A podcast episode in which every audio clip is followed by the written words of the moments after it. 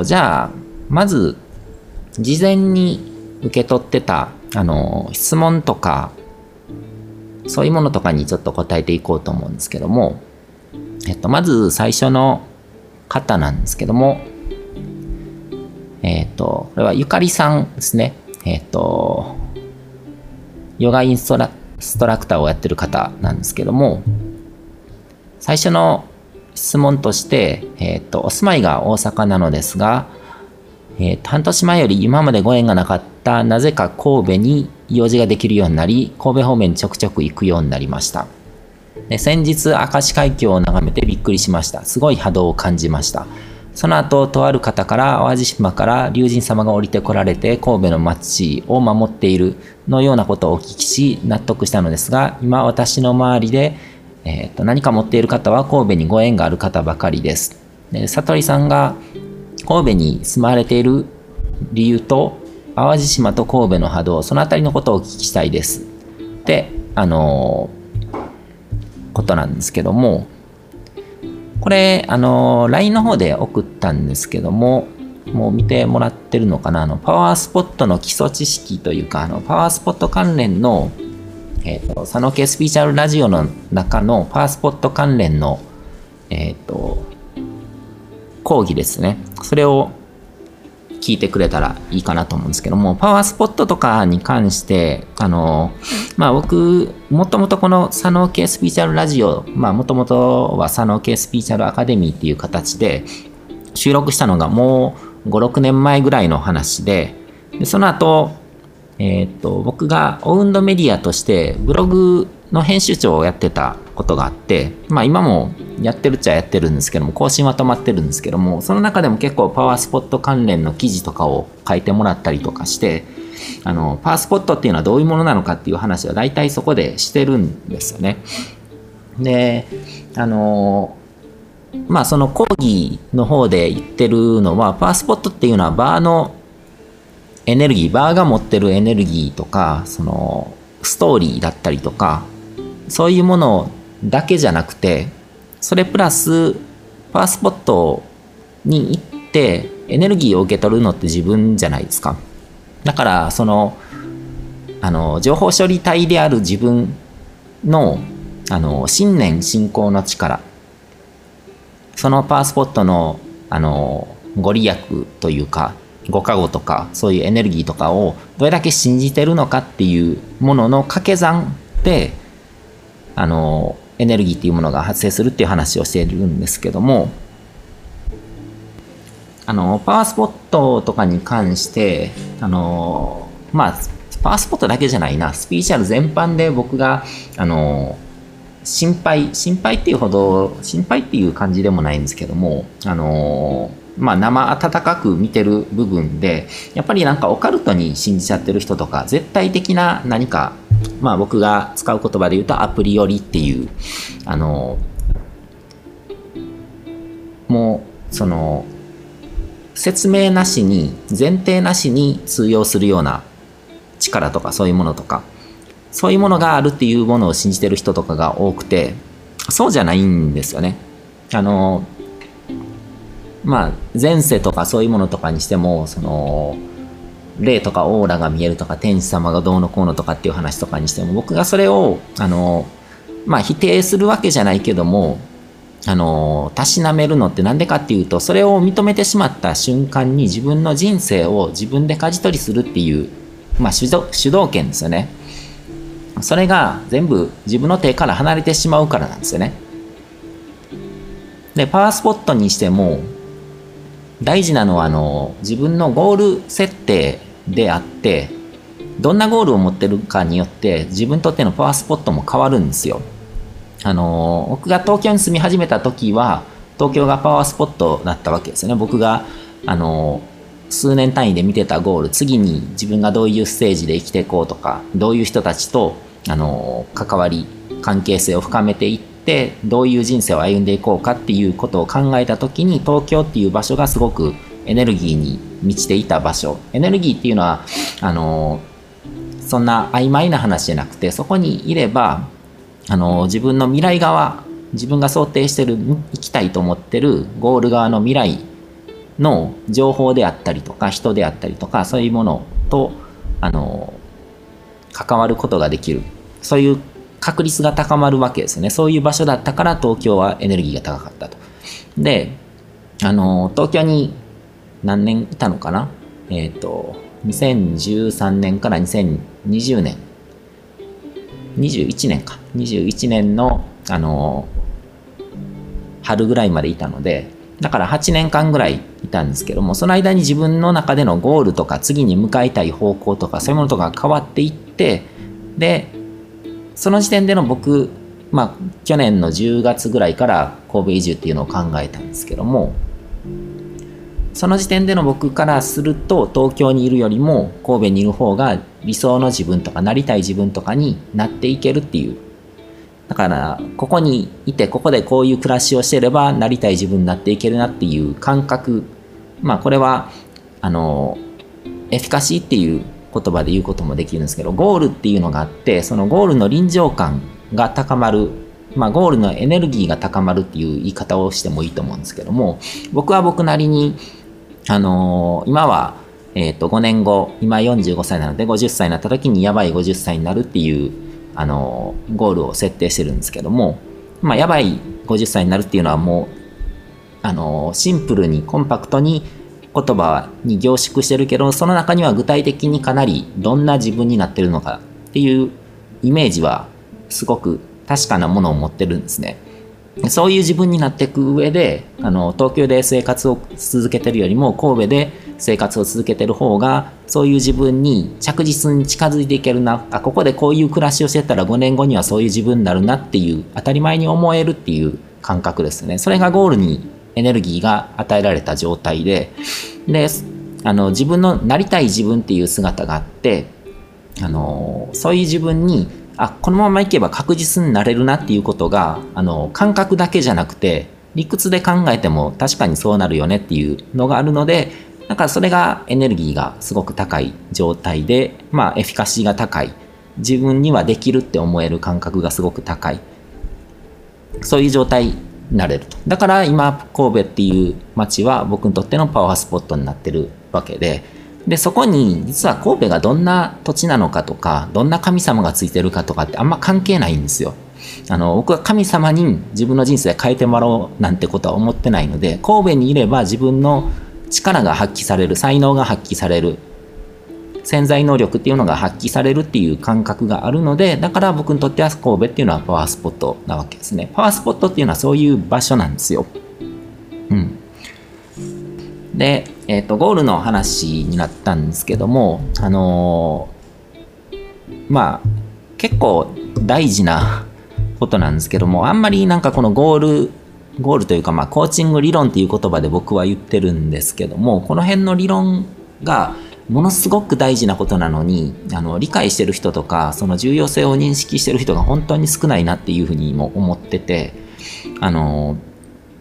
だから、あの、僕の The Answer っていうプログラムですよね。悟り式コーチングの中で、そういうゴールっていうものについてかなり、あの、体系的にどういうことをやっていけばゴールにエネルギーっていうものが与えられる。ゴールっていうものがそもそもどういうものなのかとかっていう話とかも含めて、そういうのを、あの、まとめてるんですけども、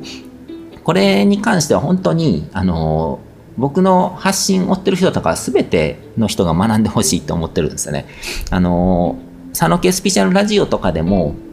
あの、いろんな話をしてるけども、一番土台の根っこの部分のそのコーチング理論、悟り式コーチングっていうふうにあのまとめてるんですけども、そこの部分の理解が浅いと、あの、上滑りするというか、あの、そもそも佐野家スペシャルラジオって、あの、佐野家スペシャルアカデミーっていう通信講座で収録してたものなんですね。で、そのえっ、ー、と、通信講座を収録してたのが5年前ぐらいなんですけども、5年前ぐらいからスタートしたんですけども、あの、佐野家スピーチャルアカデミーをスタートした、その2ヶ月後ぐらいに The Answer っていうプログラムを収録しようと思って、その収録も始めたんですね。で、The Answer と佐野家スピーチャルアカデミーって全然あの価格が違って10倍ぐらい価格が違ってるんですね。佐野家スピーチャルアカデミーは、あの、とりあえず教養みたいな感じで、あの体系的に僕なりに語れるこうスピリチュアルな領域の話っていうのを全部左脳的に解説しようと思ってスタートした通信講座なんですけども G アンサーの方はもう本当にコーチング理論っていうものをしっかりとあの理解してもらうために作ったプログラムであの僕が本当にあの人生の中で一番知りたかったことというかどういうふうにあの自分の思考とか考えてることとか意識の中の世界のことっていうのが現実の方にあの変えていくことができるのかなりたい自分になっていくことができるのかあの生きたいその理想の人生を歩むことができるのかっていうことをあのそういう方法論をまとめたものなんですね。だから、あの、ジアンサーの収録の方がかなり力が入ってたわけですよね。けど、同時進行でどっちも収録していってたので、僕の中で、あの、ジアンサーの収録を済ませた後に、あの、休憩というかなんか、あ、今日はもう仕事、大事な仕事終わったなっていう感覚で収録してたのが佐野系スピーチャルアカデミーの方で、だから、あの、大事なエッセンスっていうのはやっぱりジアンサーの方に入ってるんですよね。うん。だから、あの、本当に僕の話が、こう、聞いてて役に立つとか、あ、なんか、あの、自分の人生をいい方向に向けてくれてるなっていう実感があるっていう人は、どこかのタイミングで本当にジアンサーっていうのは学んでみてほしいんですよね。で、ジアンサーの方でもその、パワースポットとかパワーアイテムとかその辺の話とか結構してるんで、うん。で、えっ、と、その、神戸に関してなんですけども、まあ、これは本当にたまたま見つかったっていう、まあ、たまたまっていう言い方をすると、あの、語弊があるかもしれないんですけども、あの、住み始めてる、あの、5年前に今住んでるマンションに、あの、部屋を借り出したんですけども、あの、当時は3階に住み始めて、で、そこから、えっ、ー、と、半年ぐらい後に、5階の最上階の部屋が空いてるということでそこも借りることになったんですけどもここがあのもともとそのインド人大富豪ですね。今シンガポールとかでビジネスをしてる人なんですけどもその人があの建てたマンションで最上階はその人の一家が住んでたんですね。であのインドからわざわざ日本に来てビジネスで成功してでまあシンガポールとかを拠点に今アジアとかであの広げてやってる人なのであのまあインドってもともとスピリチュアルな国なわけじゃないですかだから風水的なこととかも考えられた場所に作られてるしあのそういう意味ではあのパワースポットかなと。であのそこに関して僕も全くこう価値を感じてないわけじゃなくてあのどこの誰とも知れない人が住んでたマンションっていうよりもなんかインド人大富豪が住んでたっていう方がなんとなく気分が上がるみたいなものがあるじゃないですか。で、あの、その気分が上がるっていう効果ですよね。それがパワースポット的なもので、あの、だからそこまで気にし、よっぽどなんか縁起の悪いことが起こったとか、なんかそういうものでもない限りは気にしなくてもいいのかなと。で、えっ、と、パワースポット。まあ、一つ目の質問に関しては、そんな僕がパワースポットとか、その神戸とかっていうのをどういうふうに考えてるか。神戸は、あの、まあ、実際住んでみて、すごく気持ちのいい場所だからっていう、それも別に神戸全体がどうっていうよりも、僕が住んでる、あの、マンションがある北野町っていうとこですね。あの、偉人館街、偉人館通りの端っこにあるんですけども、あの、観光地なんですよ。だから、基本的に、あ観光地で、あと、あの、僕のこう会社員時代の友達とかもこの近くで結婚式を挙げ挙げてるんですけども、近くに教会がゴロゴロあって、いろんなところで結婚式会場になってるんですね。で、あの今のあの3月から住み始めた4階の部屋に住み始めて、初めてあの改めて気づいたんですけども、えーと、リビングが南側にあって僕の今いる、あのー、執務室というか、まあ、今僕はスタジオって呼んでるんですけどもそこの部屋が、あのー、北側にあるんですね。で最近気づいたのがあのリビングの方の窓側にも教会があってそそこで土曜日とか日曜日とか結婚式が行われてて賛美歌とか聞こえてくるんですよ。であの今僕がここで座ってる進む机の後ろに窓があるんですけどもその窓の向こうからもあの賛美別の教会があって賛美歌が聞こえてくるんですよね。基本的にここの場所ってあの観光客か結婚式に来てる人しか会わないんですよ。あのそれはあのエネルギーが高いというか気分のいい場所なのは当たり前というかあの東京で住んでた西麻布っていうところもあのハイソな場所ではあったんですけどもやっぱり東京らしさというかゴミゴミしたところがあって車通りが意外と激しかったりとか、えーと、夜になると結構飲み屋街なのであのリア充系の人ですよね。あのそういう人たちがまあなんだかんだこう黒い欲望とまでは言わないけども何かしらなんかこう煩悩にまみれた人たちがあのたくさんその辺を歩いてるっていう場所だったのでなんかやっぱり神戸にいる時と東京にいる時とで気分が違ったと。うん、だから神戸がどうこうっていうよりはこの偉人館街ですね。観光地とか結婚式場がある場所っていうところ。でこれが日常の風景になってるっていうところがあの僕が神戸で気に入ってるところというかここにいるとそりゃあの幸せにもなるよね幸せな人しかいないよねっていう場所なんで、うん、でだからあのここに住み始めてあのビジネスとかで関わった人たちと一緒にシェアオフィスみたいな形で部屋をあのシェアしたりとかそういうこともやってきてなんかここにこうここで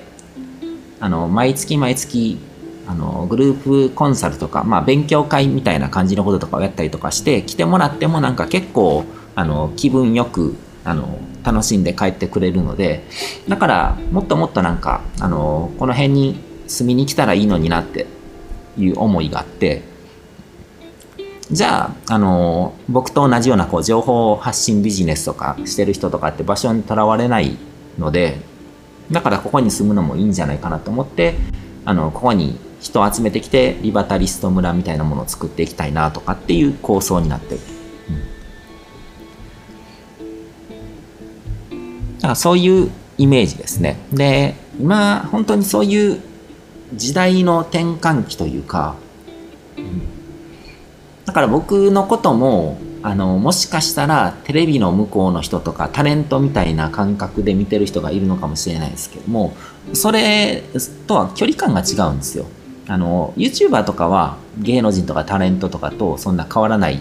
感じだと思うんですけども僕ぐらいの存在って本当にあの全然そんな特殊なこうテレビタレントとかそういう類の人とも違うので僕も実際あの東京に住んでた時も神戸に住んでる時もあの、まあ、旅行行った時とかもその辺であの僕のメルマガの読者の人とかに会ったりとかするんですね。普通にあの日常生活を送ってる人なので、うん、でテレビの向こうの人とかっていうのはある種どういうんだろう。自分と住む世界が違う人っていう感覚で捉えちゃうと思うんですけども僕自身もネットで一番最初にあのあこの人すごいあの会ってみたいと思った人とかえっ、ー、ともう学生時代とかに今日も投稿してたんですけど、ギターの師匠みたいな人がいるんですけども、ケリー・サイモンさんっていう人があって、その人もネットで、ホームページで見かけて、すごいと思ってメールを送ったら、その日のうちにメールで返事が返ってきて、で、あの、メールで返事が返ってくるっていうこと自体がもうすごいわけじゃないですか。あの、芸能人とかってファンレター送っても、返事なんか返ってこないわけじゃないですか。で僕とかって全然こう、LINE とかで、何か、あの、コメントくれたら、スタンプ返したりとかするわけじゃないですか。だから、あの、テレビの画面の向こうの人とか、違う世界の人とかじゃなくて、あの、ネットで出会った人っていうのはリアルな現実空間で一緒に過ごせる人なんですよね。うん。だからネットで何か情報を追う人っていうのはあのそういう感覚を持ってほしいなって思うんですよ。遠い人とかって自分から遠ざけてたらあのつまれたってもあのどういうんでしょう。こう分離してるというか、うん、でネットでいろんな人に出会えるようになってでその中であ自分がなんか憧れるような生き方だったりとか理想とするような生き方をしてるなんかいいなって思うような生き方をしてる人がいるんだったらその人と絶対会った方がいいと思うんですよね。あのまあこういうライブとかっていうのも一つの手段だと思うんですけども僕はその情報発信っていうのは基本的に最終的に僕に会いに来てくれる人をと出会うためにやってるわけで実際あの今月に3日他の企画とかも合わせると5日ぐらいはあの自宅勉強会みたいな感じのグループコンサルとか自宅勉強会みたいな感じのこととかをやってて大体1回あたりあの8人から10人ぐらいまあもっと多い時もあるんですけども会いに来てくれたりとかするんですけどもそういう人らももともとはあのメルマガだったりとかブログだったり音声だったり YouTube だったりとかそういうところで僕のことを知ってくれた人なんですけどもそうやって会いに来てくれることによって人間関係が始まるわけですよね。うん、だからそういうあの基本的に僕はネットでいろいろ仕事とか完結させてるけどもでも人間関係ってあのネットだけで完結しないから実際に会って交流して一緒にお酒飲んだりとかしたいわけじゃないですか。ご飯食べたりとか、うん、かそういうことをやるのに神戸っていう場所がいいなっていうのが、まあ、重なってるわけですね。東京東京、うん、もう人が数年前まで集まりやすかったけどもあのなんか今は本当に住環境として神戸はあの4階と5階の部屋を借りてるんですけど5階はまああの事務所的な感じであの人集めてなんやかんやするような場所で4階はあの奥さんとか猫とかとプライベートを楽しむための場所みたいな感じで結構あの分けることができてるのでそこもなんか心地いいなっていう感じなんですよね。うんで、えっ、ー、と、一つ目の質問ですごく時間がもう30分ぐらい経っちゃったんですけども、いっぱい来てて、全部今日回答できるかどうかは不明なんですけども、えっ、と、その続きのもので、えっ、と、さとりさんのリビングとか執務室とかトイレとか寝室などに置いていらっしゃるパワースポットになっていらっしゃるアイテムを知りたいです。っていうことなんですけども、えっと、これに関してもあんまり僕は何かしらこだわって、うん、何かそのご利益のありそうなアイテムとかを置いたりとかっていうことはしないですね。な一つあるとしたらあの昔クライアントの人に書いてもらった、えっと僕のカスタムメイドで書いてもらったあの絵があるんですね。僕が、えーとチャネリング状態というかあのいろいろとなんかつながっていろいろインスピレーションが降りてきてる状態っていうのをヒアリングしてもらってあのそのイメージを絵にしてもらったものがあってそれはあの5階の住む、えーと、と執務室じゃなくてリビングですね。みんなが集まって勉強会するところに貼ってるんですけどもあとは、えっ、ー、とバリ島とかであの作ってもらったリングがあって、えー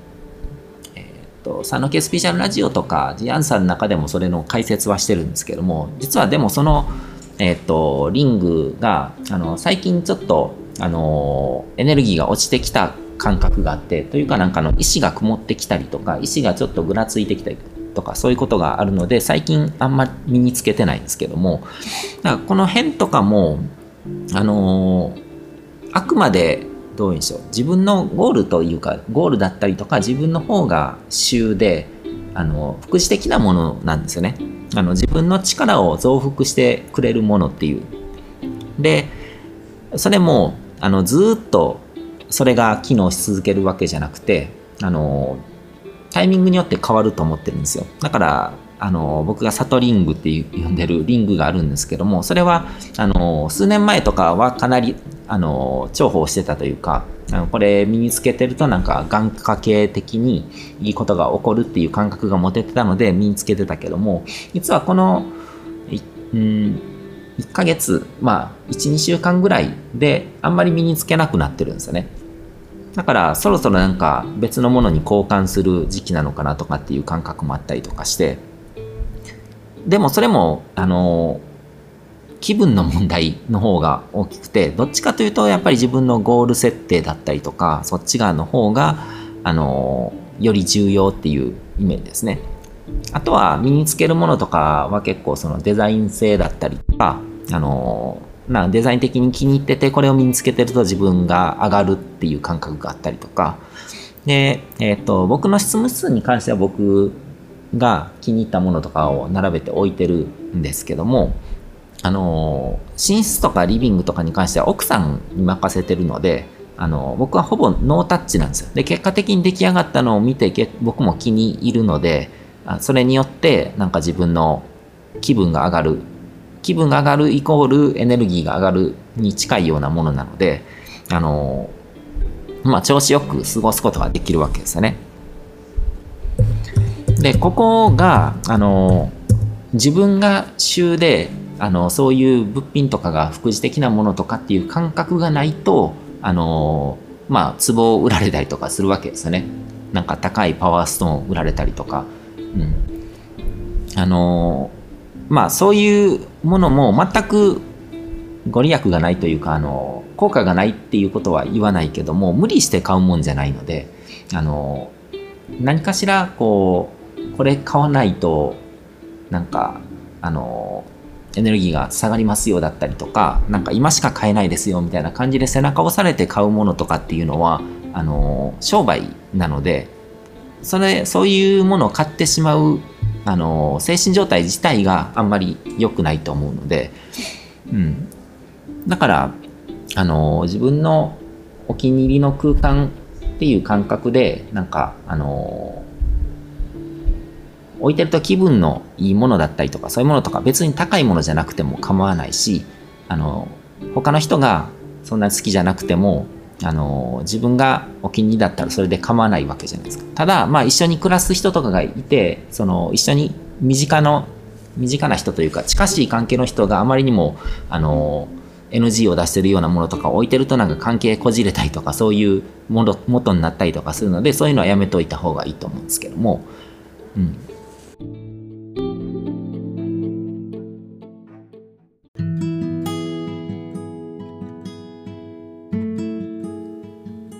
今回も最後まで聞いていただいてどうもありがとうございます。